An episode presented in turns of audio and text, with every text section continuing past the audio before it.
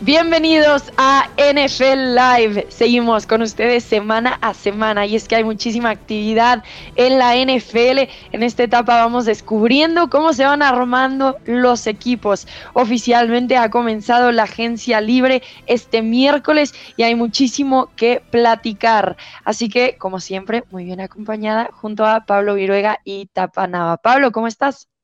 Muy bien, Rebe, ¿cómo estás? Eh, un saludo también al, Tapa, que trae mucho ánimo, eh, por supuesto, a pesar de la diferencia de horario, porque él está ya en Phoenix en el Clásico Mundial, pero trae mucho ánimo.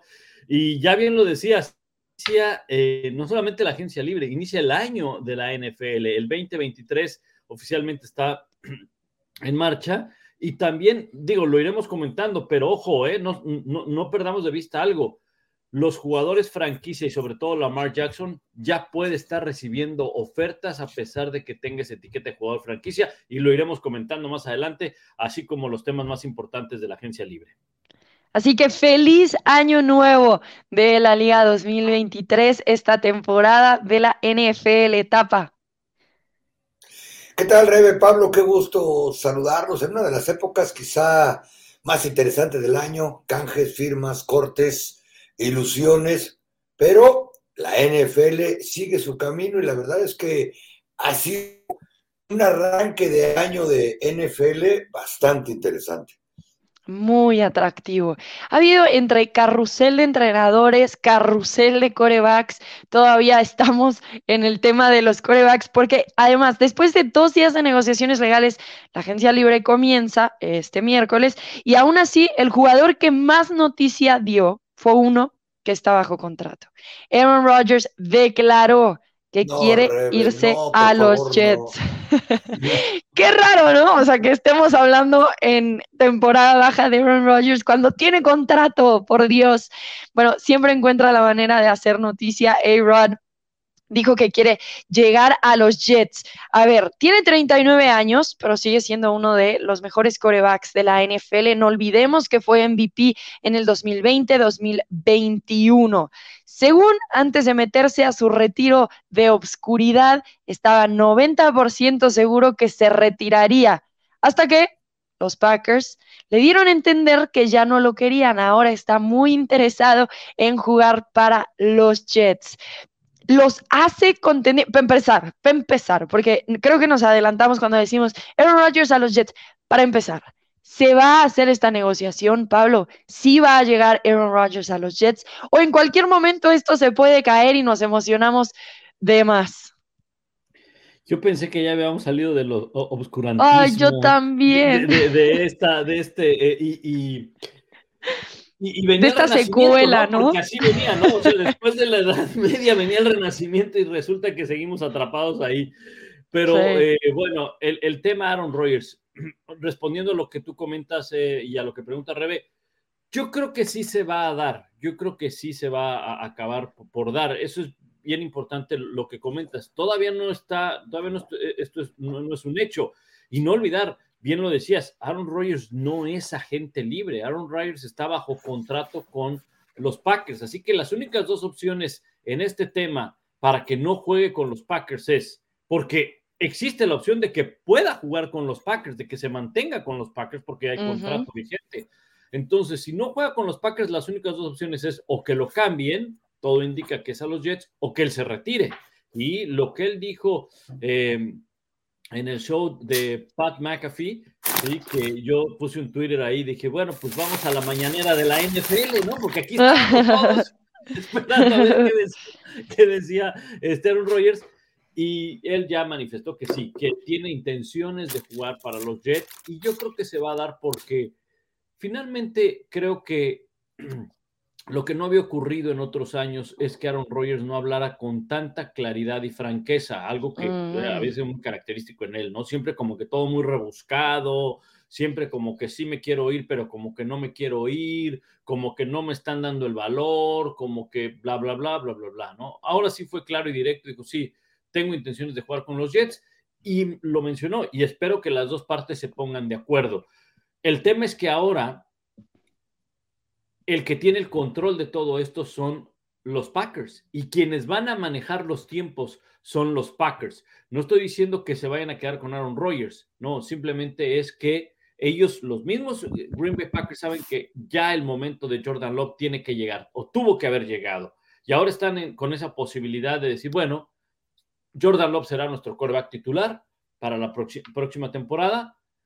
Vamos a poder pedir lo que queramos porque los Jets están desesperados por tener a Aaron Rodgers. Aaron Rodgers ya manifestó que quiere salir de los Packers, pero ahora va a ser a mis tiempos, a mis condiciones y ahí es donde probablemente ya no le favorezca mucho a Aaron Rodgers o quizá no le favorezca a los Jets, porque Aaron Rodgers se va a llevar su lana, va a jugar un par de años en la NFL y San se acabó. Pero el que va a cargar con todas esas consecuencias del cambio para Aaron Rodgers van a ser los Jets. Entonces yo creo que por eso las negociaciones van o podrían acabar este mismo viernes, como lo dijo Aaron Rodgers, que para el viernes probablemente se tenga una noticia, o se pueden extender durante toda la pretemporada. ¿eh?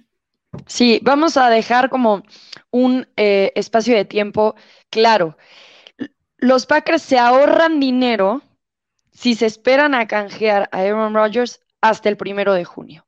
El tema aquí es que si se esperan, entonces los cambios que consigan por Aaron Rodgers, que además de dinero seguramente habrá selecciones no las podrían utilizar en el draft de este año, que es en abril. Entonces, creo que eso es algo que forzaría a los Packers a tomar la decisión antes del primero de junio. Siempre la pregunta es, Tapa, eh, ¿quién va a pagar qué parte de los 59 millones, que es lo que se le debe a Aaron Rodgers por parte de los Green Bay Packers? Eh, ¿Qué tanto van a tener que pagar los Jets por Aaron Rodgers. Bueno, eh, Rebe, a partir de ahí, primero deberían de eh, hacerse la pregunta, ¿cuánto nos va a impactar en el tope salarial? Recuerden que Aaron Rodgers firmó un contrato por tres años y 150 millones prácticamente garantizados todos, ¿no? Ahí es donde, donde comienzan los cuestionamientos por parte de, de Green Bay. Y reitero algo que comenté la semana anterior. Si Filadelfia algún día se comió casi 40 millones de dólares del contrato de, Carson Wentz, porque por de repente dice mucho ayuda el que no estorba, pues es probable que en este momento Green Bay está completamente convencido que de lo perdido lo he encontrado y vamos aplicando, vamos aplicando esa, ¿no? Hay quienes dicen que Jet va a tener que soltar por lo menos dos eh, selecciones de primera ronda. Quién sabe si para un equipo como los New York Jets esto sea conveniente cuando es un proyecto juvenil de la mano de Robert Sale, que dio un brinco de calidad tremendo de su primera, segunda temporada como entrenador en jefe. Ahí es donde pues uno se empieza a cuestionar de manera humilde y en mi opinión, es si en realidad los Jets están haciendo, haciendo lo correcto, ¿no? Una, porque pues ustedes mismos lo están diciendo. La tercera temporada, la cuarta, la quinta, la sexta, ya no sé ni en cuál vamos, porque esto está peor que serie de Netflix del drama Yo soy Iron Rodgers. de Netflix tapa bueno fuera. Del canal de las estrellas tapa. Ya ni de, la noche. Que era el estelar. Shakespeare es un niño en cuanto a drama se refiere comparado con Aaron Rodgers. Uy, sí. Uy, sí. Por eso digo que el drama se transfiere a Broadway o a Manhattan, háganle como quieran. Para un equipo que tiene al novato del año ofensivo, al novato del año defensivo, que tiene una base joven, un equipo que ya se equivocó, de acuerdo a ellos mismos, al seleccionar un coreback como segundo global hace apenas un par de años y pues parece que, que ahora van a cambiar de manera radical a traer a, a, un tipo que no solamente yo pienso que está en el final de tu carrera, donde dice que antes de meterse al hoyo estaba 90% seguro de que se iba a retirar, ¿no?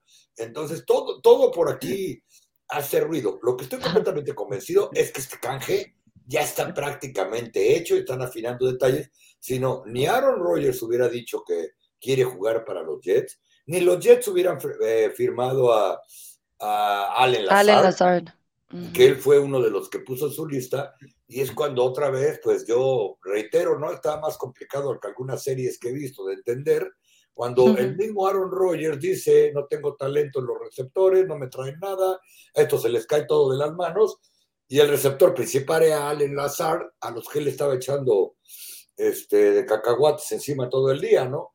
Entonces, digo, la, realidad es que el tipo puede jugar en la NFL, que yo pienso que, este, que él ya tiene dos pasos dentro de Broadway con todo y su drama, y que los Jets están tomando otra decisión que probablemente van a pagar en los años por venir, y que Green Bay ya tiró, ya tiró la toalla y dijo, a, mí sáqueme ya de esta serie, porque ni con el arranque de Ted Lasso vuelvo a, tener rating, ¿no? Y vamos comenzando con Jordan Love, que lo poquito que le han dado de jugadas, muy parecido a lo que sucedió en su tiempo con Aaron Rodgers y con Brett Favor, este, e, enseñó cosas positivas, porque es difícil saber si en realidad puede jugar o no, pero si no, quizá el que ya se tendría que ir es Jordan Love, porque un muchacho que lleva cuatro años después de ser reclutado en primera ronda, pues se les va a pasar la cocinada y se va a quemar, ¿no? Sí, totalmente. Eh, a ver, Joe Douglas, el gerente general de los Jets, ya está buscando jugadores en agencia libre que creen que le van a gustar a Aaron Rodgers, ¿no? Existe esto que dice Tapa, que Aaron Rodgers mandó prácticamente una lista de deseos de los jugadores que quiere. Aaron Rodgers ha negado eso, pero mira, potato, potato, tal vez lo dijo de una forma no tan directa que se entendió para los Jets. El caso es que han llegado a un acuerdo por cuatro años y 44 millones con Allen Lazard. Están buscando a Randall Cobb. Por ahí se escuchaba de OBJ. Yo me pregunto, van a invertir mucho dinero, no nada más en traer a Aaron Rodgers, pero también a estos jugadores que qué tanto más le pueden dar a Aaron Rodgers. Como dice Tapa, no se quejaba ya de esos jugadores, algunos cuando estaban con él en los Packers. Y entonces me lleva a cuestionarme si los Jets creen que con Aaron Rodgers son contendientes a Super Bowl y por eso están dispuestos a aventar la casa por la ventana. ¿Tú qué crees, Pablo? Aaron Rodgers, si se une a los Jets, ¿hace de los Jets contendientes? Depende qué les vaya a quedar a los Jets en el roster. O sea, si es Allen Lazar y, Randall Cobb y todos ellos, van a ser contendientes para andar en Broadway cada noche. Nada más, ¿no? Porque realmente no tienen nada que te puedan ofrecer que puedan ser un, diferenciador. Garrett Wilson es un muy buen receptor, fue una primera ronda el año pasado. Eh, cómo quedará la línea ofensiva, pero sobre todo cómo quedará la, defensiva. A ver, porque los Jets, los Jets van a tener que entregar mucho a cambio, mucho a cambio. Y si uno revisa sus selecciones colegiales, no tienen capital del draft. Tienen tan solo cinco en, la, e, e, en el siguiente draft. Una de primera ronda que es la número 13 global. En la segunda tienen una de una segunda ronda que es la número 43. Y en la tercera tienen la número 74 global. O sea, ya, ya de, ahí en adelante estamos hablando de, de, 100 en adelante. O sea, no tienen, no tienen capital de draft. Tienen que entregar entonces selecciones colegiales de este y de los siguientes drafts. Además, jugadores a cambio.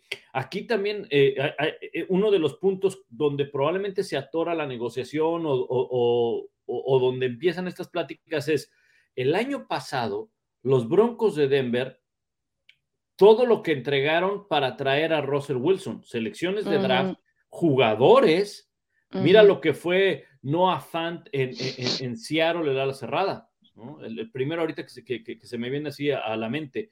Eh, Shelby Harris, también que era súper importante.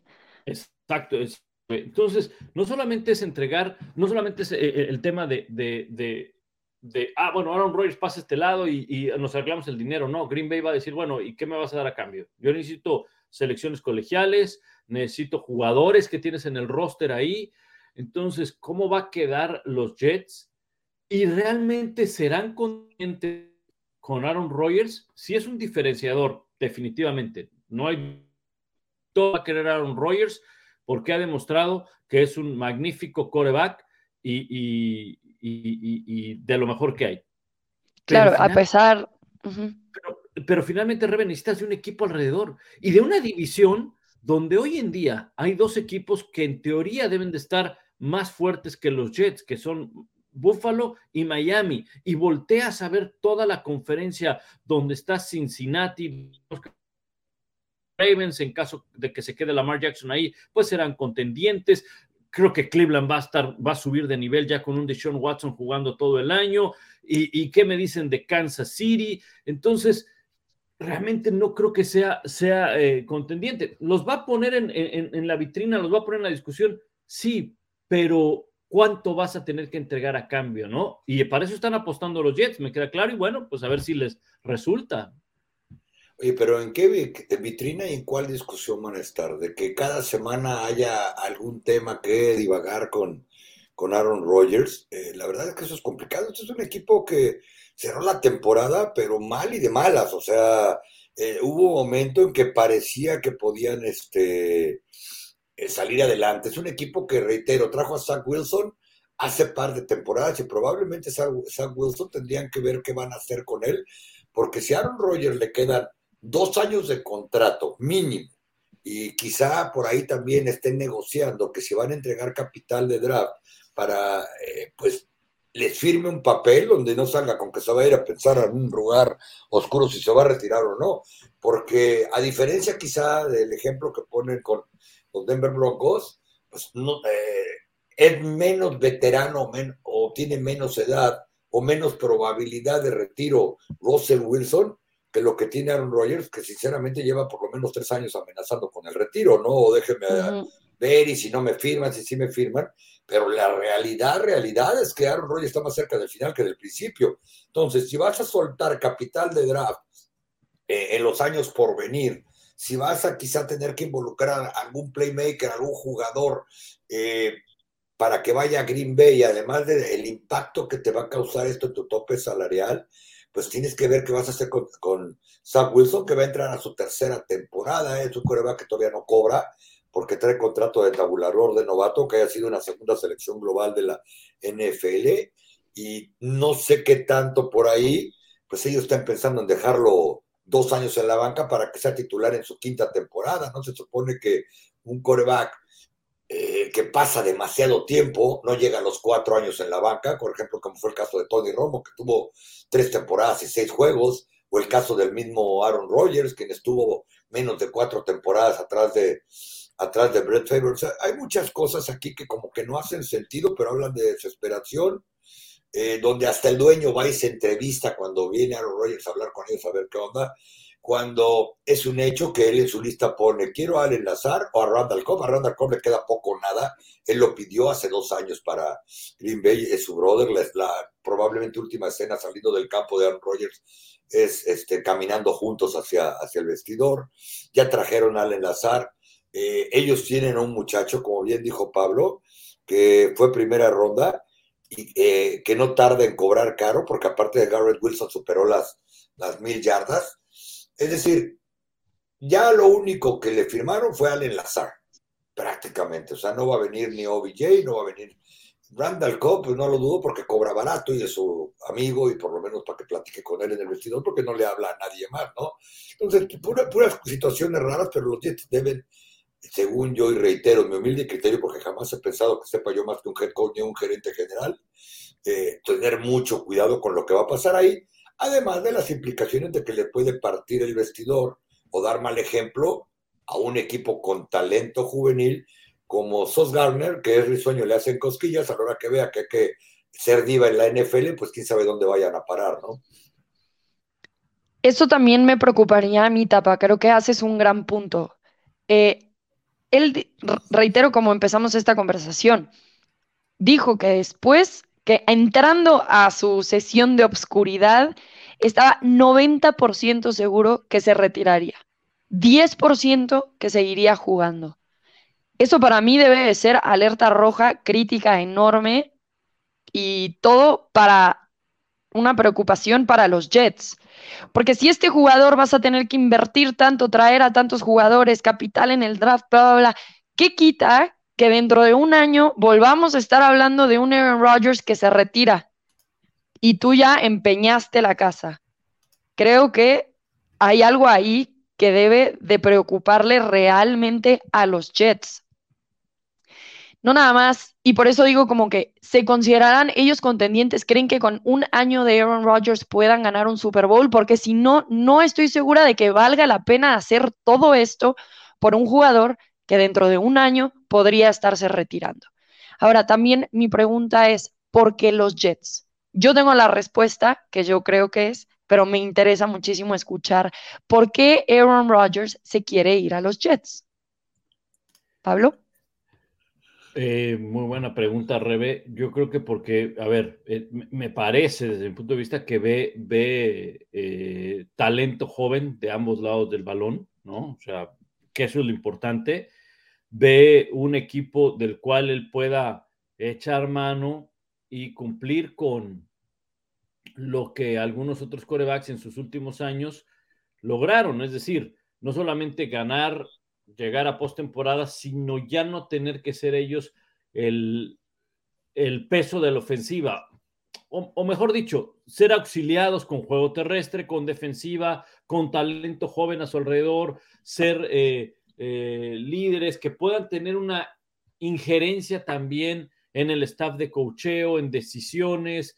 Eh, entonces, yo, yo, lo vería solamente así, porque ¿de qué otra manera un coreback de la talla de Aaron Rodgers y me refiero eh, con experiencia, cuando lo más que lo que te interesa es ganar el Super Bowl ya. No, no, no estás esperando construir una franquicia a tu alrededor. No es el mismo caso, por ejemplo, de un Trevor Lawrence que dijo, bueno, me voy a tener que comer un par de años malos en la NFL, pero yo sé que la franquicia va a estar trabajando para que juntos podamos, y ahí están los resultados, ¿no?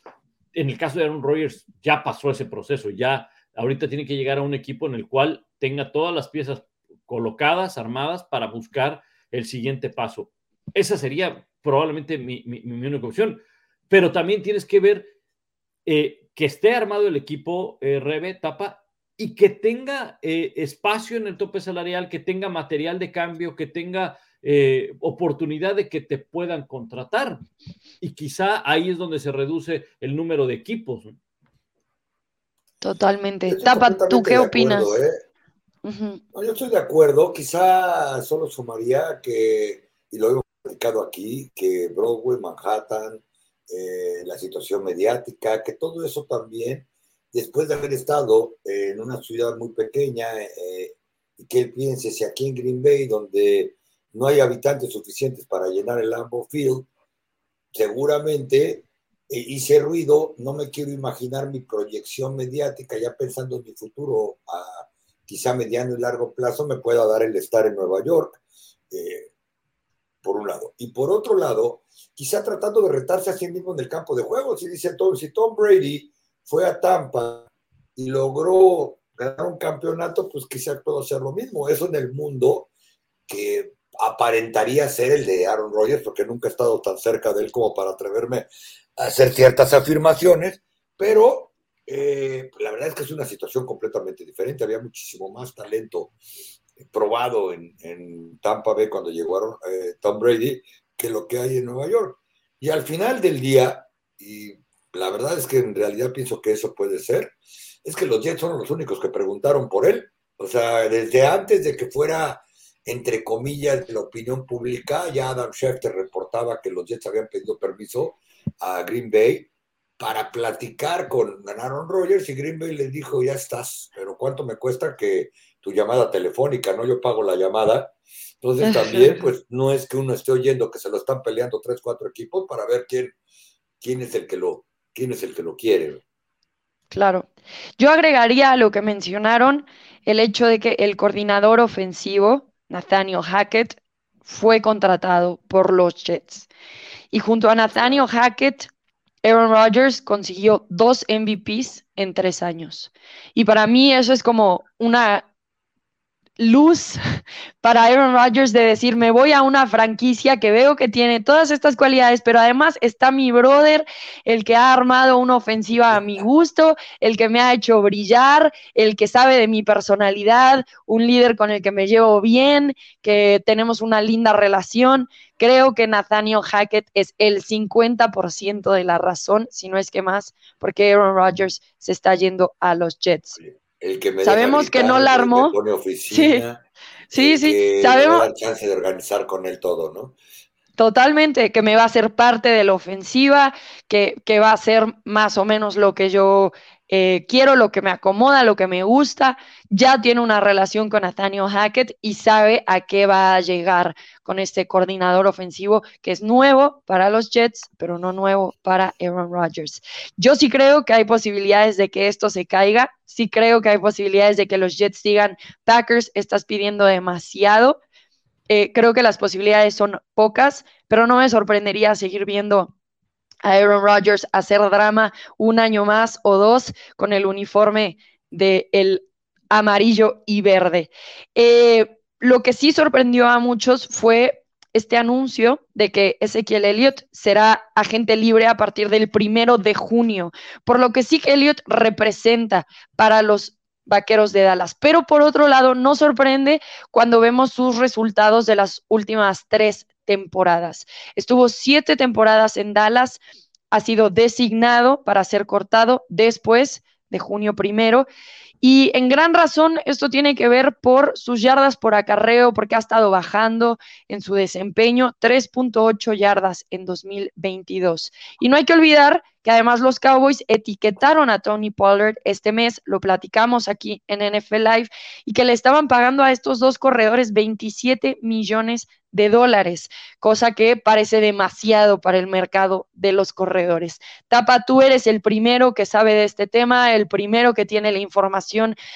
¿Qué podemos, em, qué, se, qué se escucha de la salida de Zeke Elliott, cuáles son las sensaciones que se están viviendo en las instalaciones de Dallas, más allá de los lindos mensajes y lindas declaraciones que ha dado Jerry Jones. No, y la gran respuesta de la afición en Dallas es un día triste desde ayer, cuando a esta hora más o menos, eh, la organización nos hizo saber a muchos que era muy probable que más tarde iban a ser oficial cuando empezara el año calendario de la NFL la salida de Ezequiel Elliott. Todo, absolutamente todo tiene que ver en relación directa con el tope salarial. Es decir, van a tener que pagarle apenas a, Tony Pollard. Si hubieran tenido que pagar desde hace un año, probablemente hace un año se hubiera tenido que ir Ezequiel, aunque no lo hubieran hecho porque nunca había tenido Tony Pollard tanta actividad. ¿A qué voy? Eh, Ezequiel Elliott hace muchas cosas más dentro y fuera del campo de lo que mucha gente cree eh, más allá de sus eh, promedio de, yardas por tierra, pero un corredor al final corre. Tristemente, eh, pues quizá no, no es tan importante, o los Cowboys consideran que no es tan importante, si puede reconocer más rápido una defensiva que el mismo coreback. Eh, Ezequiel Elliott sabe mucho fútbol americano, su papá es coach. poca gente sabe la clase de líder que fue dentro y fuera del vestidor y con la comunidad. Eh, tuvo un par de problemas cuando era muy joven, cuando recién llegó ahí uno en un festival de San Patrick, para un muchacho que tiene una cámara enfrente toda la vida, pero créanlo, Ezequiel Elliott aprendió la lección. Y al final del día, pues regresando al de las sensaciones, la misma organización sabe que tomó una decisión eh, que el mismo Jerry Jones puso en el, mismo renglón que cuando la decisión de mi desmido de Marcus o de Marcus Ware eh, va a regresar pronto en algún otro rol a la, a la organización él se queda a vivir en Dallas seguramente, es mejor amigo de Doug Prescott, pero para la gente que ha visto su carrera de ser, incluyendo periodistas, incluyendo aficionados, fue un día triste en Dallas saber que se quiere se tiene que ir. Ahora, ¿qué hizo Dallas? Y lo platicamos hace una semana, compró tiempo con eh, la etiqueta de, Tony Pollard, porque tampoco están seguros que, que Tony Pollard vaya a ser el jugador que requieren para tener un corredor de tiempo completo en la NFL. ¿A qué voy? No es lo mismo tener 10 acarreos, 12 acarreos y prácticamente nunca entrar a bloquear porque eso se encargaba Ezequiel o tener que estar jugando con este, una rodilla prácticamente desgarrada, eh, con muchas situaciones. Y eso es lo que quieren ver de, de Tony Pollard, ¿no? Por eso es que le van a dar 10 puntos millón de dólares. Y la otra razón, la sensación es que ayer mismo firmaron al safety Donovan Wilson, quien es de su propia cantera, dirían algunos, es decir, un novato que llegó hace cinco años fuera de draft, eh, de draft y se ha convertido en el líder de tacleadas. A él le van a dar alrededor de 10 millones de dólares por temporada para que continúe con Jaron Kears y Malik Hooker, algo que sorprendió poco a, a mucha gente en a propios extraños en Dallas. Eh, ayer mismo también se, se, anunció que tuvieron que, reestructurarle el contrato de Marcos Lorenz, algo también de lo que platicamos aquí la semana anterior. Es decir, Dallas tiene demasiados agentes libres internos eh, que hacían que fuera una obviedad el que tuvieran que cortar a Elliot o darle la oportunidad de que fuera a otro lado. En Dallas se especula, porque no he visto ningún reporte oficial, que Ezequiel Elliot va para Tampa Bay, o que por lo menos ya hablaron con su agente y el mismo Elliot fue y les dijo que pues ya mejor lo dejaran en libertad porque lo que le iban a pagar probablemente no era tanto, sino que él quería seguir corriendo el balón, eh, porque él había aceptado una, una, reducción de salario y una reducción importante que ya había aceptado, ya había dicho que sí, hasta que le salieron a la gente algunas, a partir de lunes, algunas proposiciones. Dice que Elliot va a ser corredor titular, porque sigue siendo un corredor top ten de esta liga en la, en la NFL, quizá en el, en el sistema adecuado. A mí no me extrañaría, porque eso lo oí en un chisme de pasillo ya hace dos semanas, que los Chargers volteen a verlo porque Len Moore fue compañero de equipo de Kellen Moore. No tiene Chargers ningún corredor tan importante, incluso en presencia y completo como Ezequiel Elliott, y no me refiero nada más, reitero, a yardas, a yardas ganadas, y es importante para el sistema que Kellen Moore vaya a querer poner por allá. Pero al final del día, y también sumado al contrato de Leighton Van Der Esch, que otra vez les va, a les va a cobrar una nada, o sea, le dieron 5 millones por temporada en un contrato de dos años, pues sí que ellos tenía que irse porque todavía les falta Terrence Steele, todavía les faltan otros, por lo menos ocho jugadores que firmar de su propio equipo.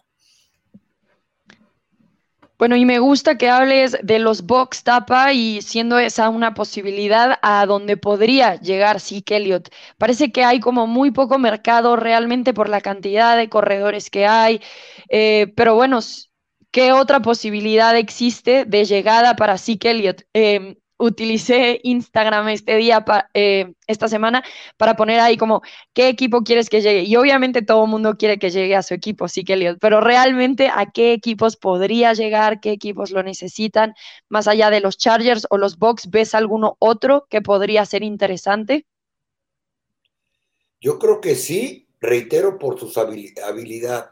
Por ejemplo, a mí se me haría bien, bien interesante que los mismos que en la misma división, por ejemplo, un equipo como Filadelfia, que lo ha tenido que enfrentar y les ha dado por arriba eh, todo bloqueo, carrera, o sea, han sido clientes de Ezequiel Elliott y se les fue Miles Sanders a Carolina, lo llamara para una temporada. ¿Por qué? Porque los Eagles también tienen el tope muy, muy apenitas y su ofensiva va encaminada a darle un contrato multianual a Jalen Hurts y a seguir pasando el balón. Ezequiel Elliott para venir a enfrentar a Dallas y para poder hacer juegos en una división donde él ha mandado tantos años, no me, no me resultaría nada, nada raro. Los Rams tampoco me parecerían un mal equipo para él, un equipo que necesita con un coreback que lo capturan demasiado, que no tiene un buen juego terrestre, etcétera, que pudiera por ahí dar. Es decir, todas estas especulaciones serían complicadas, pero creo que por lo menos una decena de equipos sí voltearían a ver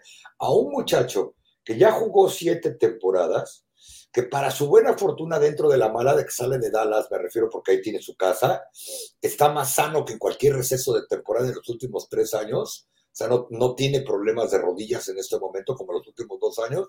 Y para un muchacho que apenas tiene 27 años de edad, llegó con 20 años a los Dallas Cowboys, es decir, le queda, va a acabar pronto, es un año mayor que Tony Pollard.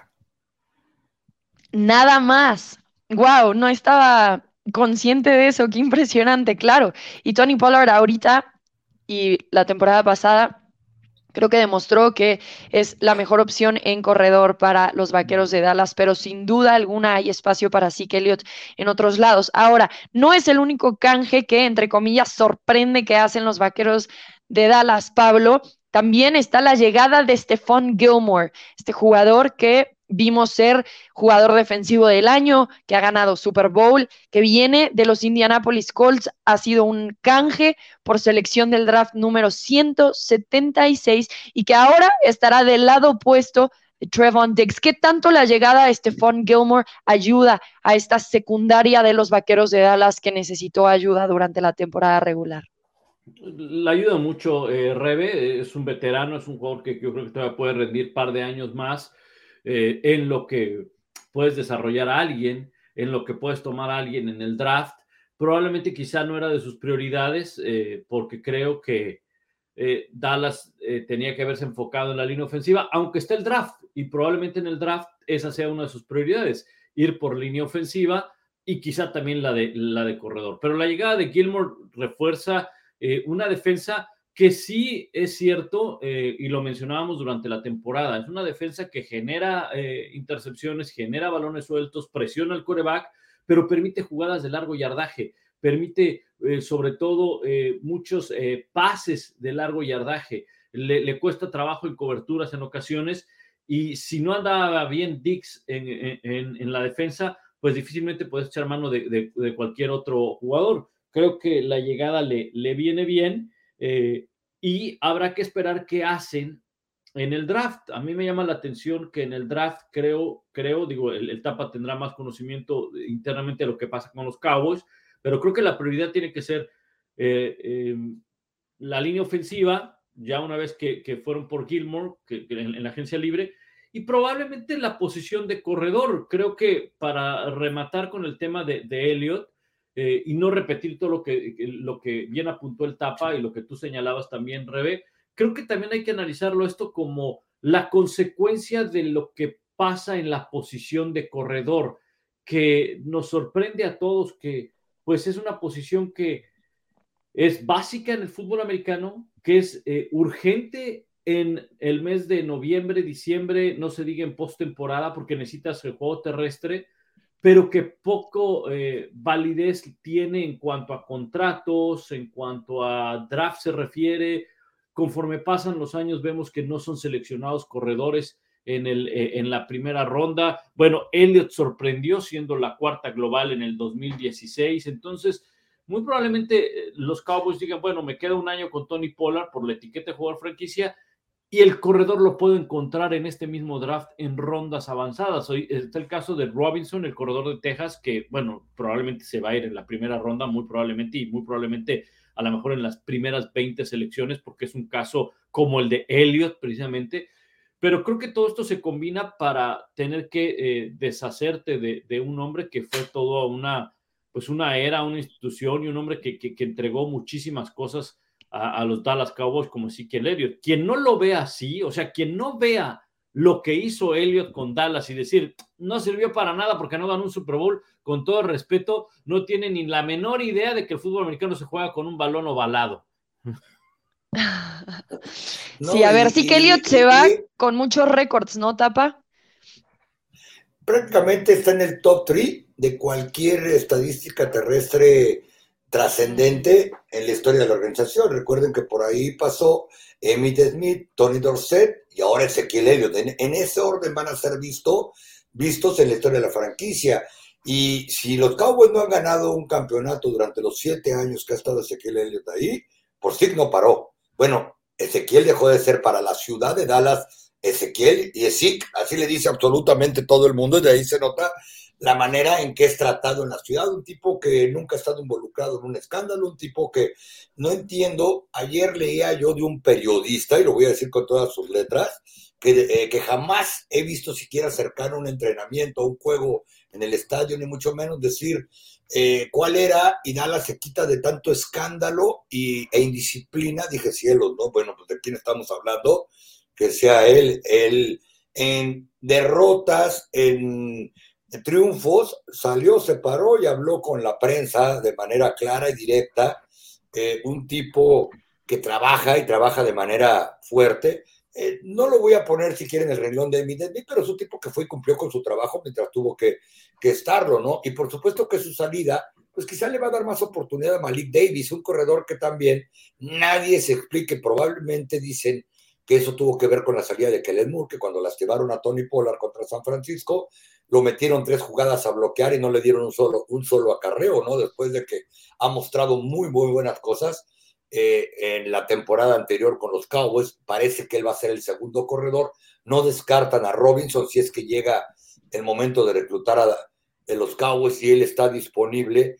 Eh, muchos creemos que Dallas va a reclutar un corredor, pero hasta por ahí de la tercera, cuarta ronda, reitero, a menos de que Robinson, como dijo Pablo, se les atraviese en el camino un muchacho al que han visto desde que estaba en preparatoria jugar fútbol americano Incluso alguna vez le dieron un premio a mitad de un partido ahí de los Cowboys como el jugador de la semana de las preparatorias de, de Dallas. Y tiene que ver también con lo de Stephon Gilmore, pues porque ellos creen que también probablemente pudieran llegar a un acuerdo más allá del contrato que tiene Stephon en este momento, si es que ven que avanza la temporada y puede ser un buen mentor para Stephon Dix, un buen mentor para Deron Bland, que tuvo entre los eh, finalistas para ser novato del año defensivo en la conferencia nacional, eh, un muchacho que seguramente va a ser uno de los tres titulares, y sobre todo para tratar, reitero, de aliviar el problema del tope salarial que tiene Dallas. Cuando llegó, cuando comenzó esta agencia libre, ellos tenían 20 agentes libres sin restricciones y dos con restricciones, y los dos con restricciones son titulares además dentro de los acuerdos que empujan también la salida, por decirlo así, de Elliott por este tema del tope salarial que menciona Tapa, es el acuerdo con Donovan Wilson por tres años y 24 millones. Ahora el safety se queda con el equipo aceptando este contrato y bueno, fortaleciendo o más bien manteniendo continuidad en esta defensiva profunda que ya decíamos suma también a Stephon Gilmore.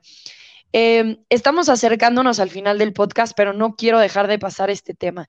Jimmy Garoppolo llega a los Raiders. Y creo que aquí, si no mal recuerdo, lo platicamos un poco cuando existía este carrusel de corebacks. ¿A dónde se va a ir? Em, Derek Carr, a dónde va a llegar Jimmy Garoppolo. No sabíamos lo de Aaron Rodgers, pero más o menos se podría haber platicado.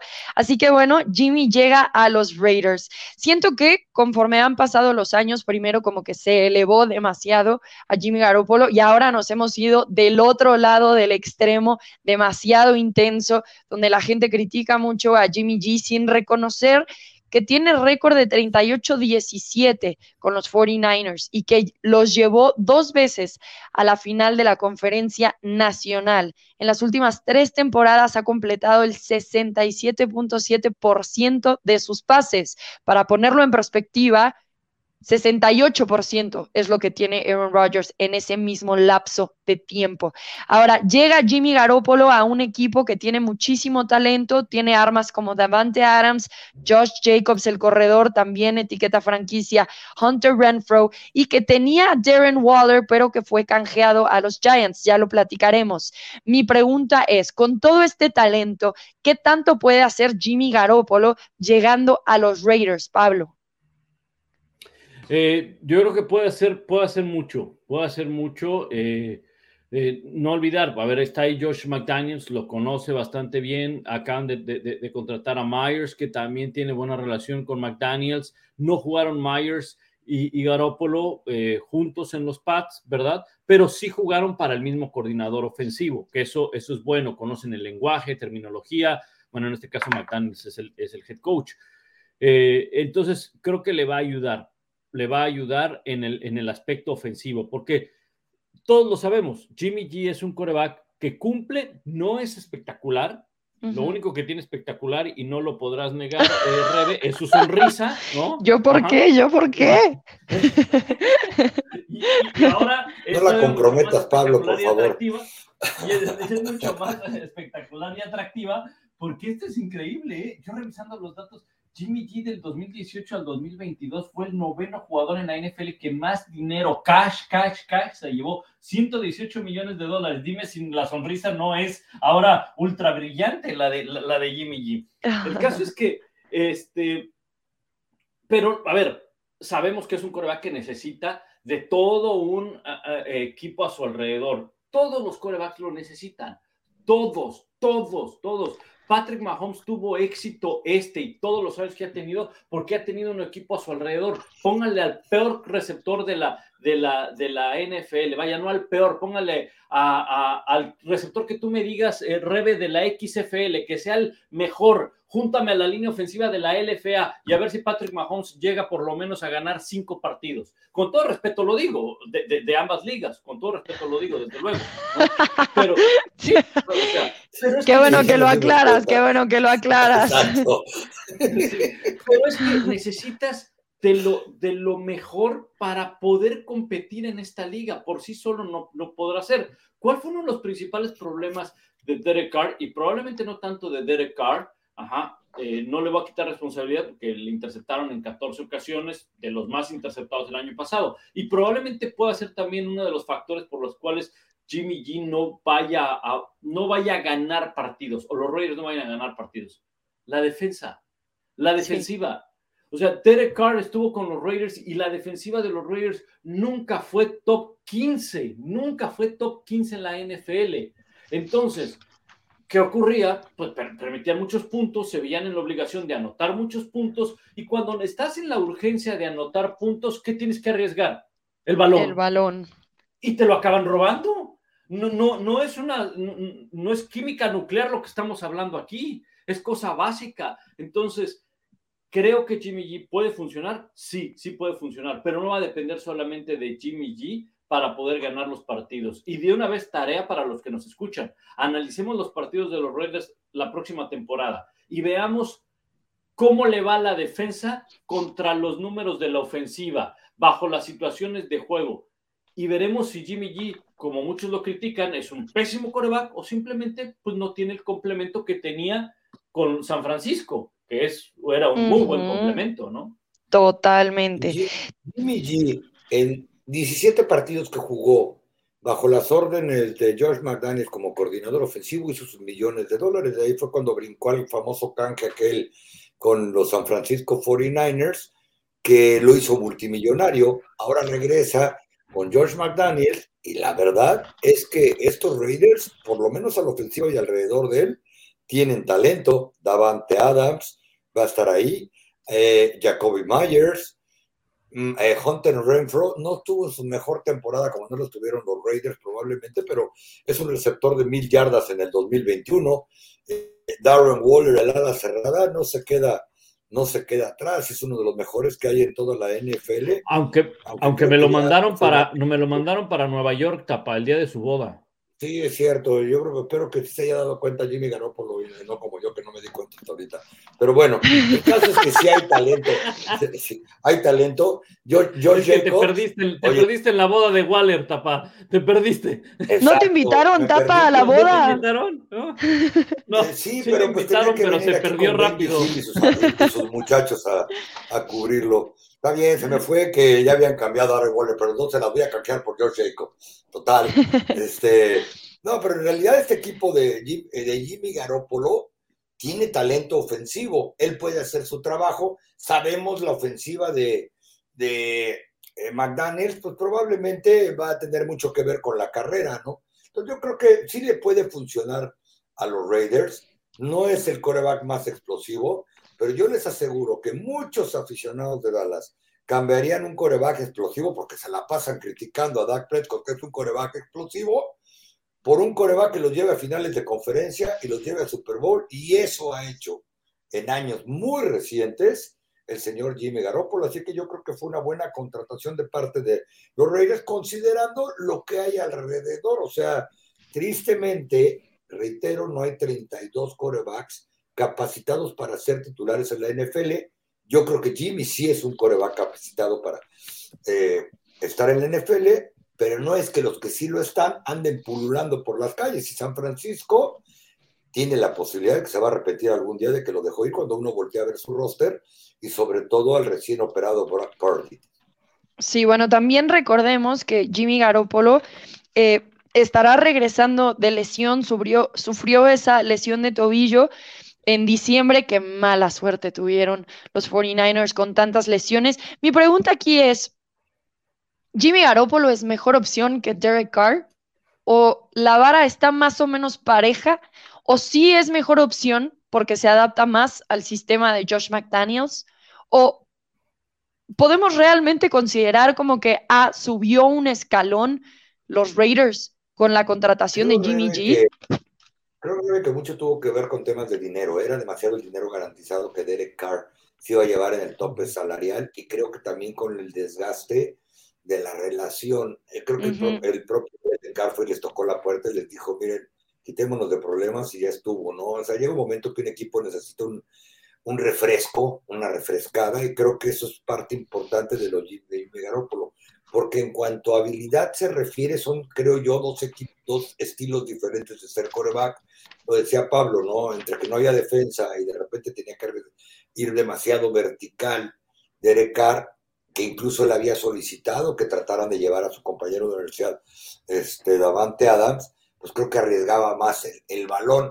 Creo que Derek Carr, insisto, muchos aficionados de los 49 se quejaban de que era un tipo que era chofer del camión, ¿no? Que él trataba, no era un coreback tan vertical, tan explosivo, que no arriesgaba el balón, etcétera, pero creo que tiene que ver más con dineros y con relación para refrescar. Sí, porque en realidad Jimmy G no es como que suelta un pasesote, o sea, creo que Davante Adams va a seguir un poco frustrado de esas rutas largas donde nunca va a llegar el balón, no es Jimmy Garoppolo tampoco, y por eso los mismos 49ers estaban buscando a un Trey Lance. Eh, sabían que estaba limitado su juego por esos pases largos que no son del brazo de Jimmy G. ¿Tú cómo ves todo esto, Pablo? Sí, e, e, ese es un buen punto, ese, e, es un buen punto. Sin embargo, eh, eh, creo que aquí entra la mano del coordinador ofensivo del entrenador en jefe, Josh McDaniels. Cuando llega Josh McDaniels, él, él pues me imagino, está avisado, eh, le han de ver lo, han de haber preguntado, tomado en cuenta de la llegada de Davante Adams. Sin embargo, cuando él llega, ya está Derek Carr. Y entonces tú tienes que adecuar algo con respecto a Derek Carr y, a Davante Adams. Ahora las cosas están desde cero, es decir, eh, a ver, ya tuve todo un año, sé que está Davante Adams porque yo me involucré en que lo trajeran o como haya sido. Si tuvimos que buscar a un coreback en la agencia libre, en el cambio, como sea, yo estuve de acuerdo en que viniera Jimmy Garoppolo, lo conozco. También estoy de acuerdo que, que viniera Myers. En fin, McDaniels está armando su equipo y no me extrañaría que viéramos de qué manera va a poder involucrar a, Davante Adams, que no necesariamente tendría que ser en trayectorias largas, ¿no? Sácale provecho a lo que puede hacer Jimmy G. Y los números de Jimmy G, eh, eh, a ver, e, e, estos números son, ojo, ¿eh? Eh, como bien dicen, son datos, son datos, no es opinión, son datos. Del 2017 a la fecha, promedio de yardas por intento 8.3. El mejor 68% de sus pases completos, el tercer mejor de la NFL. Sus receptores jugaron parte muy importante en esto. Totalmente. Las eh, yardas después de la recepción. Fueron número uno, 6.7 en la NFL.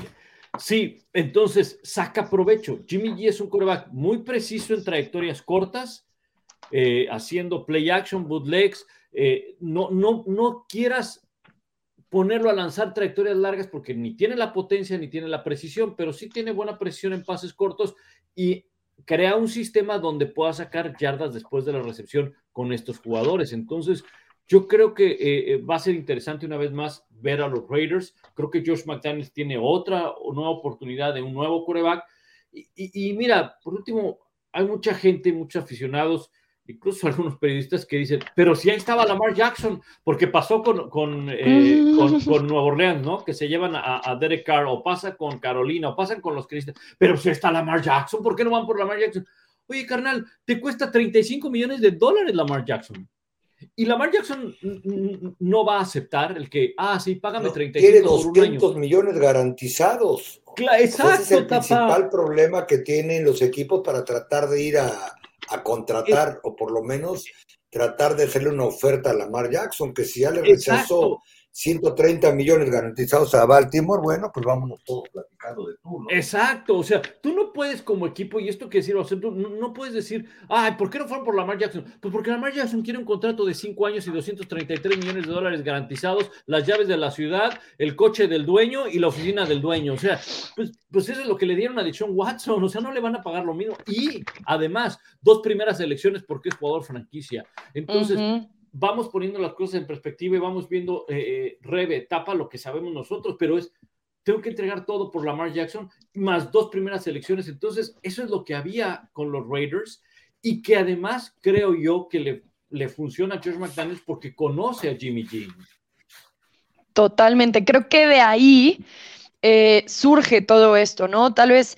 Em, Derek Carr todavía tenía mucho en el gas y vamos a ver eso con los Saints, pero estoy de acuerdo también con Tapa que tenía que ver con hacer ese refresh, refrescar, empezar de cero y muchas veces eso es lo que se necesita, ya está todo mermado, la mentalidad hay que refrescarla, hasta la dinámica en el vestidor hay que hacerla nueva y creo que a partir de ahí viene esta decisión. Me gusta eh, la llegada de Jimmy Garoppolo, pero concuerdo también con ustedes que no porque llegue Jimmy G, eh, estos eh, Raiders van a ser contendientes.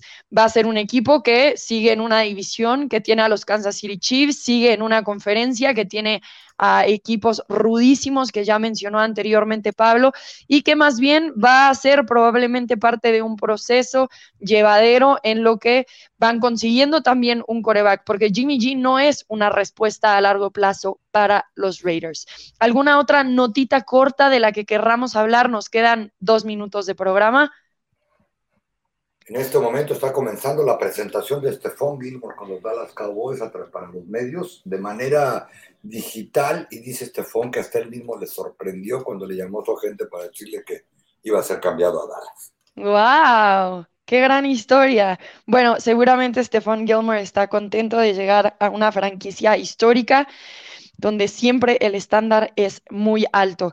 Bueno, hablando nada más rápidamente de algunos canjes, Orlando Brown firma con los Bengals, el mejor liniero o tackle izquierdo que llega a la agencia libre, acaba firmando con el rival, el que se han quitado ahí el puesto para el Super Bowl en estos últimos años. Cuatro años, 64 millones, con un bono además de 31 millones, el bono más alto que se le ha dado a un liniero ofensivo en la historia. Pero bueno, viene de cuatro Pro Bowls consecutivos y ahora su trabajo será mantener a Joe Burrow saludable. Creo que ese es uno de los cambios importantes de esta agencia libre que continúa y nos dará todavía mucho de qué platicar. Muchísimas gracias, Pablo. Saludos, Rebe, un abrazo, Tapa, y nos escuchamos la próxima semana. Así es, gracias, Tapa. Fuerte abrazo, Rebe, Pablo, un gusto saludarlos y veremos en qué termina este periodo de agencia libre. Recuerden, esta semana ya se vale firmar jugadores, renovar, canjear, llevar y traer. Prácticamente hacer todo. ¿Y en qué terminará también esta secuela de Aaron Rodgers? Seguramente lo estaremos platicando aquí en NFL Live. Rebeca Landa, Pablo Irega y Tapanaba, muchísimas gracias por acompañarnos. Nos escuchamos. Hasta la próxima.